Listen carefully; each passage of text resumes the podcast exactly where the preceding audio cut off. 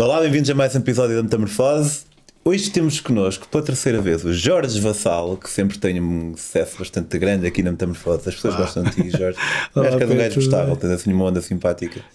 E hum, o Jorge vai-nos falar sobre a maneira em como, por vezes, não levantarmos as nossas defesas só pode acrescentar à nossa experiência e realmente sentir ali a vida a pulsar dentro de nós. Fiquem por aí, vão curtir.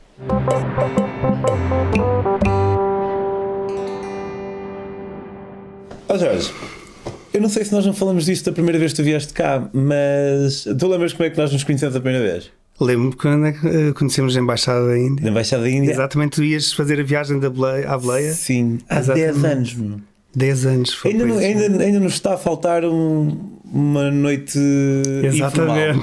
Porque parece que estamos sempre, nos estamos sempre, a, con- e estamos sempre a prometer e que vai acontecer e ainda não aconteceu. É verdade, Phonics, a ver se quando isto passar tudo, Não. se, se temos essa oportunidade.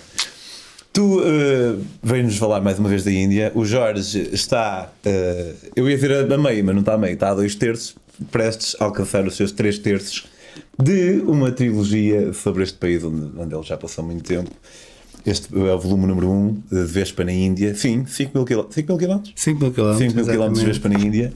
Isto aqui é sobre a sua primeira eh, e última viagem. E eh, a, a até penúltima agora já. agora. Ou penúltima? Sim. Ok. Não. E agora ainda faltará o terceiro. Esta história que tu nos, vai, nos vais contar, essa história está noutro livro, no da Associação de Bloggers Da Associação de Bloggers. Não neste daqui. Não, essa história está no livro da Associação de Bloggers, que é Viagens de uma Vida, e que são 25 bloggers a contar várias histórias de viagem. Uh, e que está bem exprimida aí, com, o- com o seu sumo e com as suas aventuras, mas que eu achei que conseguia exprimir um bocadinho mais, porque, enfim, tenho outra liberdade. Uh, e vem também num contexto do que é este novo livro, que vai ser um livro que é, é uma homenagem à amizade. Uh, toda a trilogia é uma homenagem à amizade, na verdade, porque a amizade é um valor é se calhar o valor mais prezado do- pelos indianos, mais do que o amor. Eu acho que nós na nossa cultura temos mais, temos primeiro o amor e depois é que vem a amizade, e eles têm ao contrário. Ah, e, e esta, esta trilogia tem, uma, tem um crescendo que está pensado desde o princípio eh, a ver com isso, e o terceiro livro é declaradamente uma, uma homenagem aos amigos e à amizade. E então tenho várias histórias com pessoas que eu conheci, alguns que ficaram amigos para a vida e outros que são amigos de, daquele dia e que nunca mais os vi na vida, mas que vivemos, enfim, histórias que, que ficam depois que tu recordas para sempre. Ahm, e essa história que, que, que agora também vou aqui contar um bocadinho tem a ver então com isso que falavas do baixar, a- baixar as defesas e não, não ir sempre com os muros erguidos à nossa volta, que acabamos protegemos das coisas más, mas também protegemos de, acabamos por, eh, por não viver as coisas boas. Eu tinha, este foi em 2014, tinha acabado de chegar à Índia e eu vinha, eh, vinha com uma ideia já desde o princípio que nessa viagem ia sair do. não ia fazer nada do mainstream, só ia fazer assim, o lado B ou C ou D. eh, por isso ia sair um bocadinho daquele roteiro mais, mais batido, sendo que nessa altura já era, já era normal para mim sair, mas, mas equilibrava um bocadinho, ia fa- fazer qualquer coisa mais batida e depois saía um bocado. E eu pensei que não, nesta viagem só vou fazer coisas novas, só vou a sítios novos para mim e que estejam fora do radar. E então em vez de voar, por exemplo, para Delhi ou para, ou para Bombaim, voei logo para Calcutá, que já é logo uma abordagem diferente. E até já tinha estado em Calcutá, até já conhecia, mas cheguei a Calcutá. Como é tive- que é que ele está? É bonito. Uh, é, não, é bonito, mas uh, enfim, é uma cidade grande indiana, ou seja, está um bocado mais na, na linha do que é Bombaim, se calhar, do que Delhi. É uma cidade com um património uh, britânico, por isso colonial, muito forte, uh, mas também é uma cidade com muita pobreza, muita miséria. Uh, eles lá, en- entre eles, por exemplo, em Bombaim, que já é a cidade que é, eles têm piadas com Calcutá com o facto de ser overpopulated. Por isso, imagina se em Bombaim tem essas piadas, não é? Ehm, e por isso é uma cidade bastante intensa. Eu já conhecia, por isso nem fiquei. Fiquei, cheguei à noite, dormi lá e na manhã seguinte fui-me embora. E fui-me embora para o, o norte, portanto, aquilo é um estado que é o West Bengal, que é no nordeste da Índia. Ehm, e e comecei a apanhei um autocarro para ir para uma, uma cidadezinha qualquer que basicamente fui, fui procurar assim o que é que havia ali à volta e vi uma cidade chamada Bishnupur que estava zero nos roteiros, mas que dizia lá que tinha uma arquitetura qualquer de um, de um pequeno reino que tinha havido há 500 anos, qualquer coisa. E eu achei piada porque eu eh, nessa altura andava, tive uma fase que estava hum, quase obcecado pelo Vishnu porque era a altura em que eu também fazia viagens, eh, viagens de, hum, com grupos eh, à Indochina e ao Camboja. E então tá, eu adoro o Angkor Wat e conheço muito, muito bem a história daquilo. E é um templo hindu, o Angkor Wat mesmo, o principal, o templo principal, é dedicado a Vishnu. E então eu, eu era obcecado com tudo que era com Vishnu e queria conhecer melhor Vishnu e as, as várias reencarnações e tal. E de repente tens uma Vishnu, cidade. uh, Shiva é destruição, não é? Tanto tens três deuses principais, que é Brahma, Vishnu e Shiva. Brahma é a criação, Vishnu é a transformação ou manutenção, vai lá, e, e Shiva é a destruição. Destruição que depois tem a ver também com o renascer, não tem de ser uma Sim, coisa sim, má. sim. Por isso é a trindade, a trindade hindu, são os três deuses principais. Pois cada deus tem os seus, as, tua- as suas reencarnações, e as suas famílias, e as suas relações, e as suas histórias. E, e curiosamente até Shiva até o, até o deus que é mais, eh, é mais comum ter templos ao Shiva, por exemplo. Mas, mas o Vishnu é o meu preferido. E, e pá, eu andava ali numa fase eh, para tu veres quando fui fazer a, a viagem de Vespa com o Luís Simões, fomos a um templo no meio de- do nada, sei lá onde, porque era, um- era o único templo dedicado a uma, uma reencarnação do Vishnu em que ele é uma tartaruga. E não há, não, há, não há templos dedicados a essa reencarnação, a não ser esse. E eu fiz questão de ir lá a esse templo, que não era nada especial, mas pronto. Eh, enfim, e, e então eu vi Bishnupur, achei piada, uma cidade pur, vem de Pura, que é a cidade. Eh, portanto, há muitas cidades que acabam em Pur ou em Pura, não é só na Índia, né? tudo que é de influência indiana, até Singapura. O Daipur, Jaipur, Jodhpur, Sim, sim, sim. tudo isso é sempre pura, é tipo a cidade. É, né? Depois é a cidade. também. Singapura, Singapura, Singa quer dizer leão. Singapura é a cidade de leão. Pronto. Uh. Tens uma série, de, uma série de coisas. Por isso é que tens aquela estátua mais famosa que é o, o leão, que é meio leão, meio sereia. Aquele Deita que água. água. Exatamente, É, pronto, sim, que é o leão. Um, e então uh, Bishnupur basicamente é a cidade de Vishnu. E eu achei piada e enfim quis ir lá. E, e foi engraçado porque ia no, ia no, no autocarro. Ai, tu quando vais nos transportes públicos conheces mil e uma pessoas, não é? Enfim. Eh, toda a gente mete conversa, tu és, eh, és um estrangeiro, os indianos são é o povo mais curioso que eu conheço. Até todas as viagens que fiz é o povo que não só é curioso, mas que não tem qualquer pudor em mostrar a sua curiosidade, em aquela coisa de ficarem a olhar para ti, tipo, fixos, tu até ficas um bocado incomodado, porque nós cá não estamos habituados que as pessoas olhem fixamente umas para as outras e lá é. E aproximam-se bem também, não é? Aproximam-se bastante. Completamente, completamente.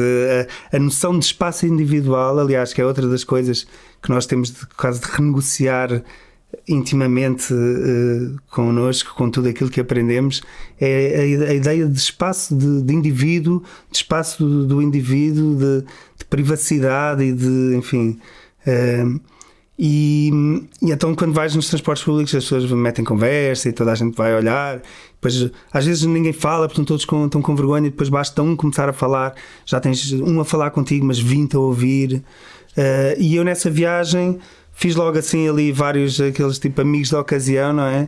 Eh, em que vão a contar a vida deles e tu a tua. E a certa altura conheci um, rapaz que era fotógrafo, eh, ou bem, eh, era muito interessado em fotografia.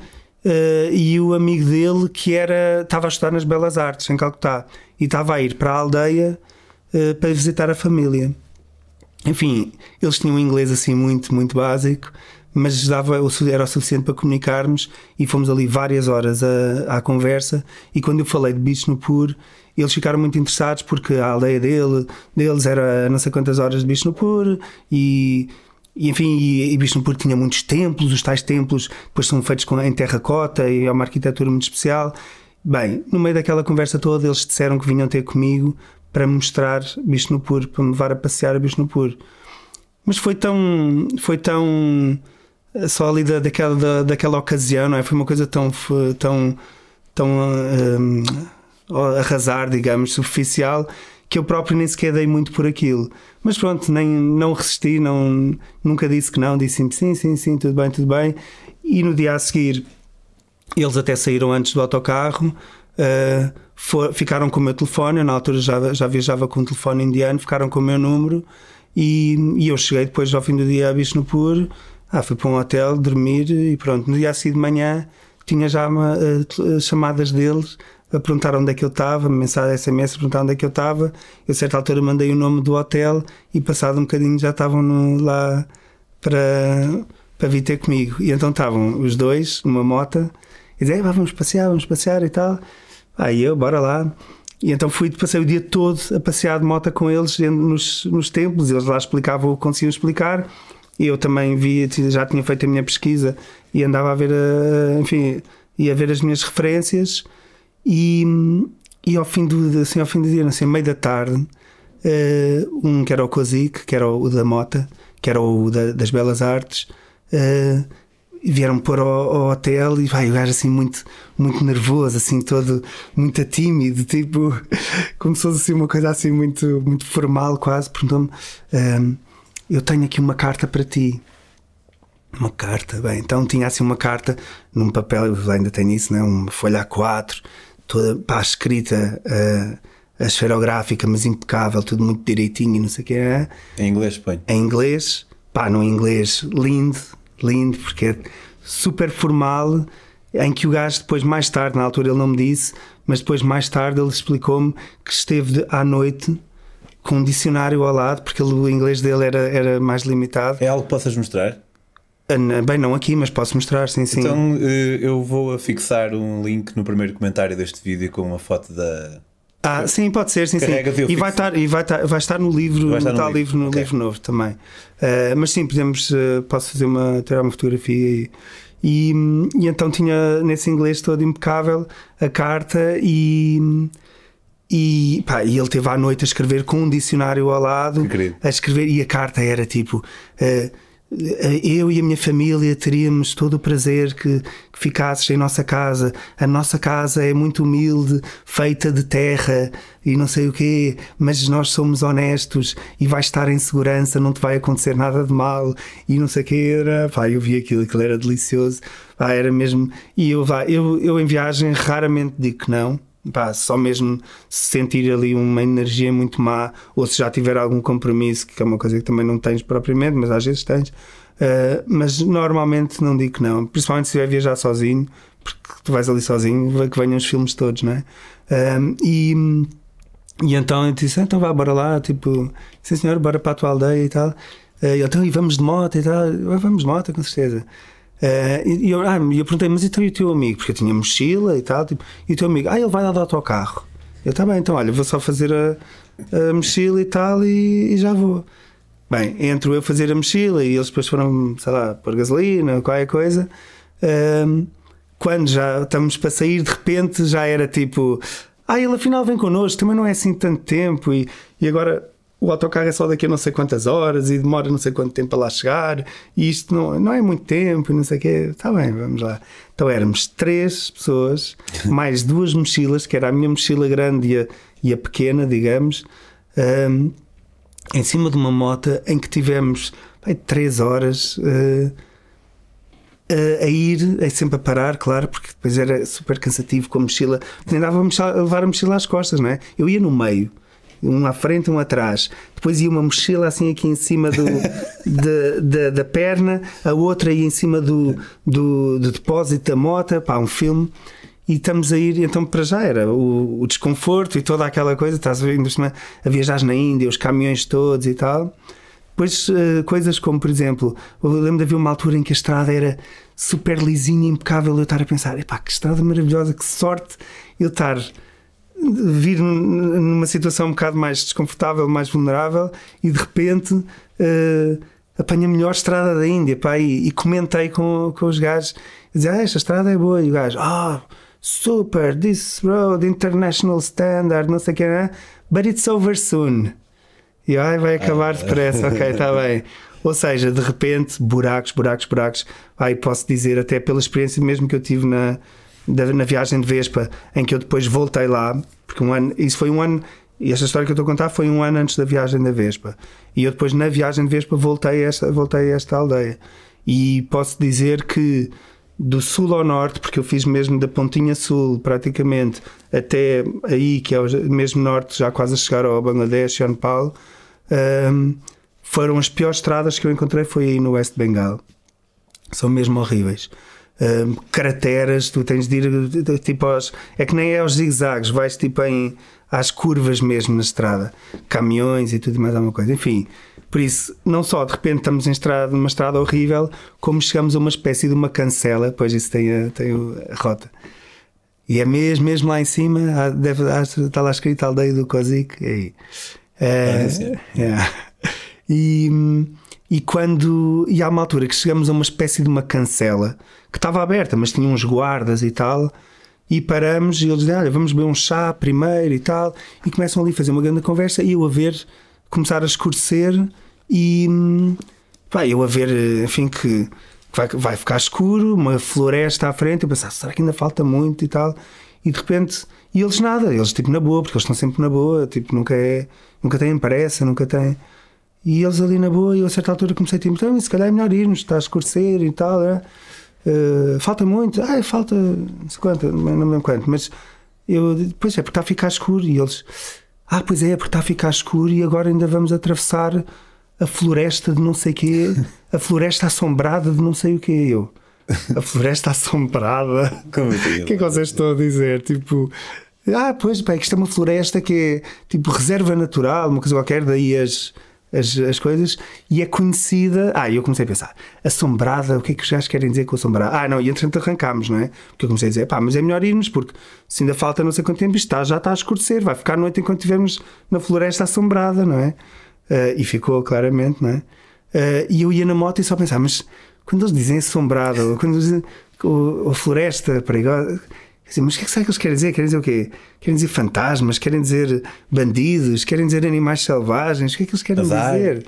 dizer? Pá, e de repente eu só me lembro de pôr sempre estas três hipóteses. Eu pensava, pá, ou é bandidos, ou é animais, ou é tipo histórias de fantasmas, tipo superstições. E começa o gajo a dizer: Pois, porque há imensas histórias aqui dos fantasmas e do não sei quantos, e, né, e disto e daquilo. E eu pensar: Ok, está bem, vá, superstições, tipo, não é por aí.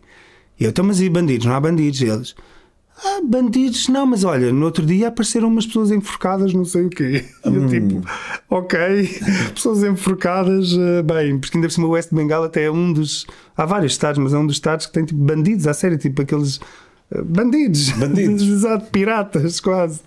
Uh, e, e eu começo a ver, e de repente há assim uma, uma pausa e um deles diz: Ai, também há animais selvagens. E o fogo, animais selvagens. Pá, eu aí começo a ficar assustado, já a imaginar, por cima, Bengala é o tigre de Bengala, não é? Eu já imaginar tigres eu logo. Mas selvagens tipo quê? Tipo tigres? Ele, não, não, tigre já não existe assim à, à solta. É, sei lá, há coelhos e raposas. Ah, ok, está bem. Pronto, se formos por aí. Então aí já comecei, claro, a acalmar. Cheguei à aldeia, pá, chegámos à aldeia, uma recepção, só para tu veres, a certa altura eu perguntava, eu depois fiquei lá vários dias, um, e nesses dias uma das conversas que, que a certa altura surgiu, porque eu via a curiosidade das pessoas, que era uma curiosidade que já é normal na Índia, mas que ali era Pá, eu estava. A casa deles, a casa humilde deles, era. Realmente tinha uma das casas que era feita tipo em adobe, toda em. tipo em palhinha e não sei o quê. Uma casa antiga, da aldeia antiga mesmo, mas toda arranjadinha, muito limpinha e tal. E aquilo era tipo um. como se fosse um, um, não é um complexo, mas tipo aquelas uh, coisas privadas, um, condomínio. um quase um condomínio privado da família. Realmente vivia ali a família, vivia a avó, os pais, os tios, os primos, não sei o quê. Eram 20 e tal pessoas que viviam ali e eram para aí umas cinco casas, todas viradas à volta de um pátio e moradas entre elas.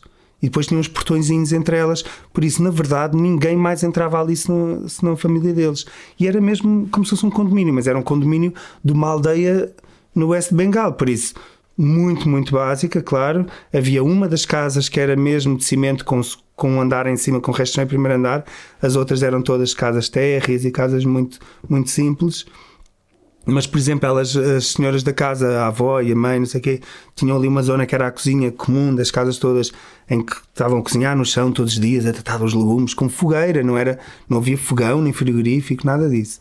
Era muito, muito simples, mas era super limpinha, que ainda por cima é uma coisa que na Índia às vezes até faz confusão, porque a Índia é muito suja em geral, mas quando tu chegas às aldeias, e as aldeias eventualmente são mais limpas, não é? Porque o, as cidades e o, o, lixo urbano, os plásticos e tal, é muito mais, lá estás, ao pé das estradas ou ao pé dos centros urbanos.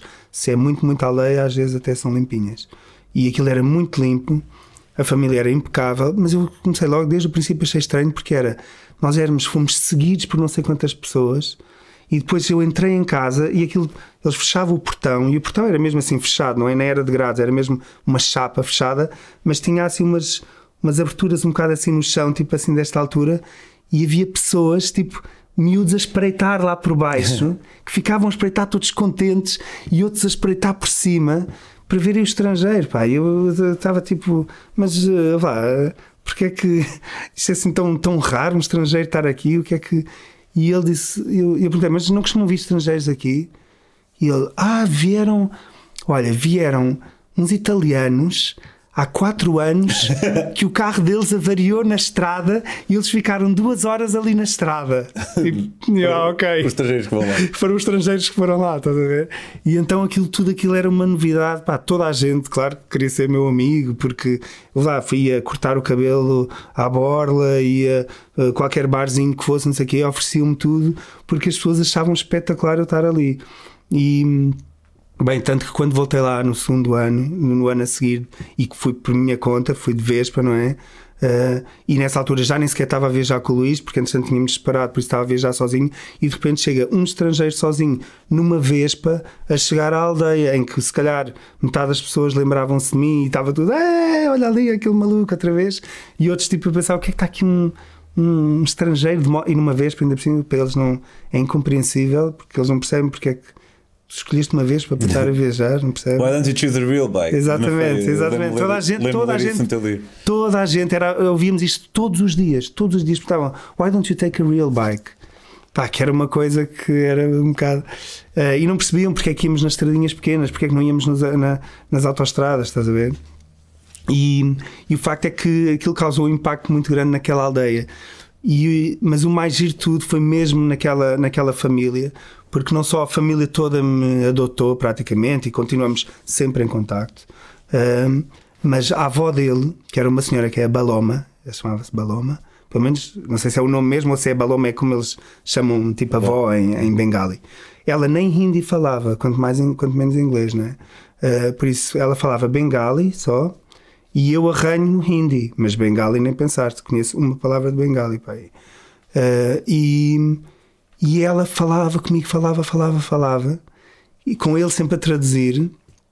E depois começámos a estabelecer ali uma ligação em que, para já, é assim, eu sei que também que eles, que eles dão muito valor à família, não é? A família na Índia é um pilar, sem dúvida, muito forte, uh, que também tem os seus vícios, porque às vezes eu acho que é um certo impedimento também até para o próprio progresso, seja pessoal, tanto do indivíduo como da comunidade, é às vezes as famílias serem tão, tão, tão dependentes uns dos outros, mas isso é outra discussão. E se calhar teu pai diz: Não, não vais estudar para.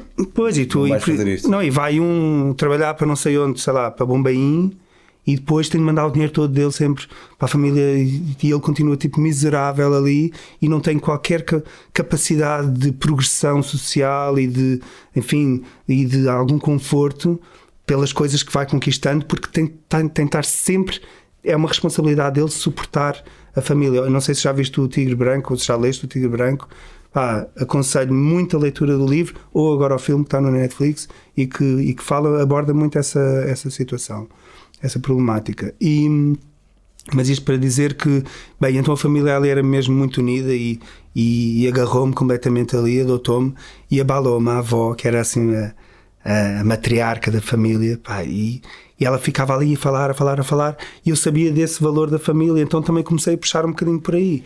E o que é que eu comecei a fazer? Às vezes estávamos ali à noite, estávamos a jantar, jantar que é sentados no chão com um jornal e a comida ali, está tudo a comer à mão da mesma coisa, depois uns pratos só para o arroz e tal, mas. Um, começámos ali a falar e eu comecei a falar da família, comecei a contar histórias da minha família, porque também o que é que eu ia contar? Que histórias da minha viagem de vez na, na, Índia, para eles não era assim tão exótico. O mais exótico para eles é o que também é mais familiar para nós, não é? Então é as, sei lá, dinâmicas da nossa família, histórias da nossa família, e eu tinha o computador e comecei a mostrar fotografias da minha mãe, da minha avó, dos meus tios, dos meus irmãos. Já. E eles adoraram isso. E o que mais gostaram, principalmente a avó, foi ver as fotografias das minhas avós ou da ah, minha mãe. Yeah. Ficou tipo, fascinada de ver. E quando eu disse que a minha avó tinha 90 anos e a minha avó parecia quase mais nova do que ela, estás a ver? Tipo, uh, e era bonita, e cabelo arranjado, e, né? e ela estava fascinada com, com tudo aquilo. Então eu comecei a desenvolver um bocado aquela coisa e ela pedia-me para ver as fotografias. E há um dia que eu uh, não só pus as fotografias, mas decidi pôr, na altura não era Spotify, era, sei lá, tinha, tinha a música no computador e pus uh, a Amália. Pus a tocar no CD da Amália enquanto estávamos a ver as fotografias. E logo à primeira música, a senhora começa a chorar.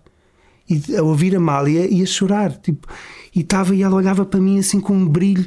E tipo, é tão bonita, é tão bonita. Ela não percebia nada do que é estava ali, mas para ela aquilo era assim uma coisa. E então foi muito engraçado, porque depois gerou-se ali uma, uma dinâmica na, naquela casa. Não só ela ficou completamente, ainda hoje em dia, ela vem, eu chego, chego àquela casa e ela senta-se ao meu lado, agarra-me no meu braço e está ali agarrado ao meu braço, assim quase a fazer massagens, estás a ver? E a falar, a falar, a falar, que eu não sei nada do que, é que ela está a dizer, mas vá, e adora, fica e temos essa comunicação. Eu faço video calls, te ligo para lá e ela está tipo, oh, hello, hello, tipo, já sabe dizer hello, estás a ver? Um, e, e muito porque, porque eu passei esses valores e de repente foram valores com que ela se identificou e que ela, eles às vezes veem os estrangeiros como sendo. Uh, frios ou arrogantes ou porque não ligamos nada à família, porque eles têm muito essa, essa construção, até porque para eles o estrangeiro é, é muito anglo-saxónico.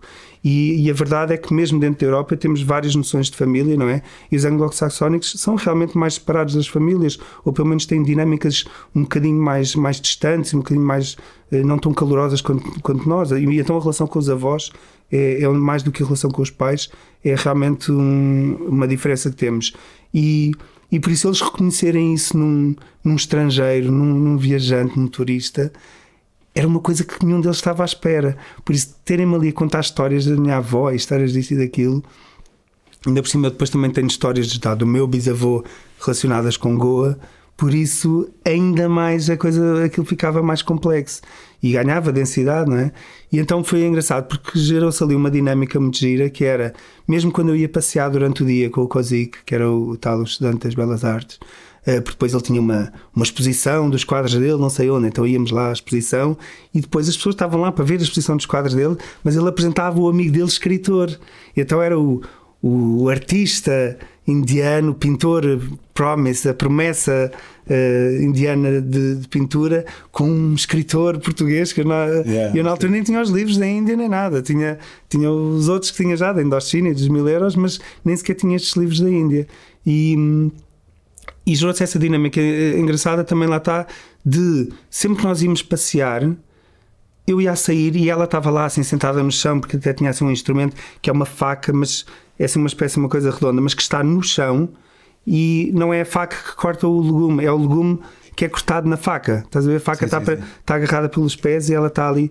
E ela estava sempre ali no chão, ao pé da, da fogueira, ia pôr fogo, ia aquecer, ia fazer e não sei o quê. E ficava ali durante uma boa parte do dia porque tratava das refeições da família, não é? E então ela, houve um dia que me pediu, perguntou se podia ficar a ouvir a Amália. E então eu fui-me embora e deixei o computador ligado a tocar, tipo, in repeat, aí, a Amália, e ela ficava fascinada com. Então às vezes pedia-me, ah, Amália, Amália. e eu punha-lhe Amália, pá, é muito giro porque criou-se realmente essa, essa, essa dinâmica e essa. e que é completamente. para mim, isso é que é exótico. O que é, de repente, tu estás numa aldeia, no meio do nada, tipo, em que nem sequer falam hindi, quanto mais inglês, e estão-te a pedir uma velhota de 80 anos, está-te a pedir 80, 70, não interessa, mas a pedir-te para tu pôres Amália. E, e eu estava ali, e lá está o, o, capítulo no livro da Associação de, de Bloggers, chama-se É uma Casa Bengali, com certeza. De certeza, não é? Porque por causa da, da música da Amália, sim, sim, sim. é uma casa portuguesa, com certeza. E porque era mesmo, aquilo era uma casa bengali, tinha todas as dinâmicas da família bengali, mas os valores, os sentimentos são os mesmos.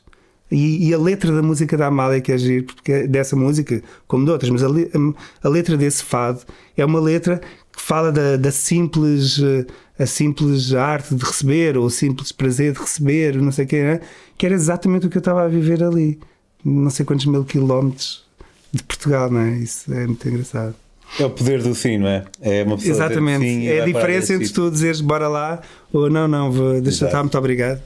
Jorge, muito obrigado. Mais Nada, era isso. Um, o Jorge uh, online está em Fui Dar uma Volta, uh, no, no, Instagram, sobretudo. E, e é lá que tem estes livros. Essa história da qual ele teve a falar hoje é de um livro que, que vai sair, não é? Vai sair, está atrasada aqui atrasado. com esta história da pandemia e, enfim, os dramas pessoais e tal, mas acabei por, por ter de adiar um bocado, por isso vai sair no fim de março. Chama-se Um Brinde ao Canibal, porque tem a história do canibal que eu já contei aqui numa das nossas conversas. Uh, e, e, basicamente é um brinde aos meus amigos todos da Índia, desde aqueles amigos de 5 minutos como amigos da vida inteira, e conta várias histórias uh, assim como esta que partilhamos aqui. O Jorge tem assim, um, um estilo de escrita. Uh, depois ali um certo elemento humorístico, mais ou menos. Sim, eu tento dar uh, também ter um bocado esses, esses capos, não é? Tipo... Portanto, é uma leitura. Eu lembro e é intenso, eu acho que a, a Índia também puxa por Li um pouco as assentadas este. E, um, e pronto, sigam no Jorge, não fui dar uma volta, comprem o livro, é, basta mandar mensagem, depois ele responde a dar-vos as instruções necessárias. Quanto a tudo mais, subscrevam este canal, carreguem ali naquele botãozinho que diz subscrever. E são altamente até clicarem naquele sininho se quiserem saber sempre quando é que há vídeos novos. Para apoiar a Metamorfose Ambulante, que também precisa, coitadinha. Uh, não, não é coitadinha nenhuma, é uma entidade própria. Mas podem apoiá-la a partir de 2€ euros por mês em patreon.com barra Metamorfose Ambulante. E se quiserem seguir as minhas próprias aventuras, podem fazê-lo em Pedro on the Road. Jorge, vemos daqui uns meses, espero daqui a um ano e meio, assim, para vir cá mais duas vezes. E quanto a nós, vemos para a semana. Tchau, tchau.